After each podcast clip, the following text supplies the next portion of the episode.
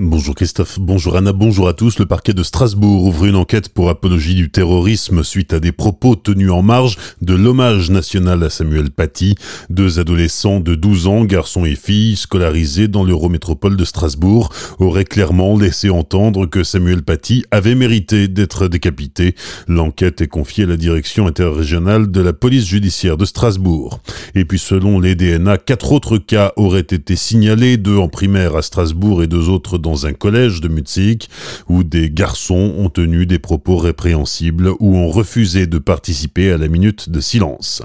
Le tribunal administratif de Strasbourg devrait étudier cet après-midi la demande du préfet du Haut-Rhin qui veut l'annulation de l'arrêté municipal pris par Eric Stroman samedi. Le maire de Colmar a autorisé l'ouverture des petits commerces alors même que le décret du gouvernement venait de les condamner à la fermeture dans le cadre du reconfinement.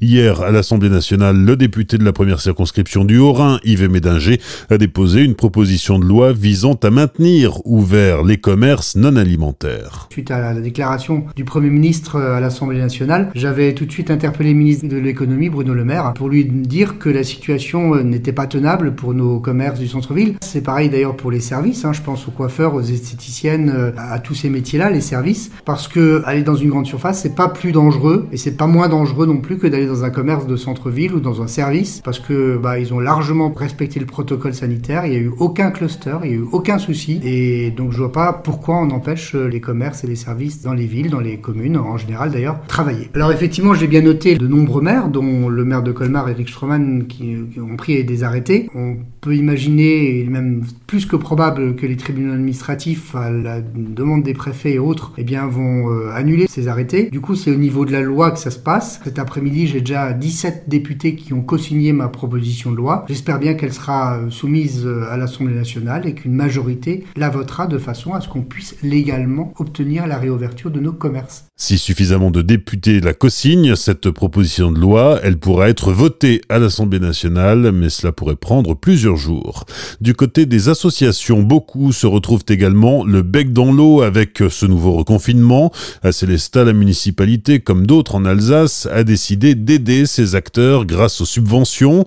C'est ce que nous explique Eric Capot, l'adjoint à la culture. Le monde de la culture est vraiment impacté par cette crise. On pensait sortir de cette crise euh, ces derniers temps euh, avec des manifestations qu'on a pu maintenir au niveau des temps ce matin, au niveau d'autres manifestations comme Célestin Rue. Là, on se retrouve encore une fois assombri par le reconfinement et notre souhait, c'est de maintenir ce soutien donc au monde de la culture en n'annulant pas de manière sèche tout ce qui était prévu, mais de reporter le maximum euh, de spectacles, de manifestations, surtout par rapport à l'année prochaine qui sera une année euh, phare. Au total, une aide de 250 000 euros a été votée pour toutes les associations de la commune. Elles n'ont qu'à faire la demande à la ville pour en bénéficier après examen de leur dossier.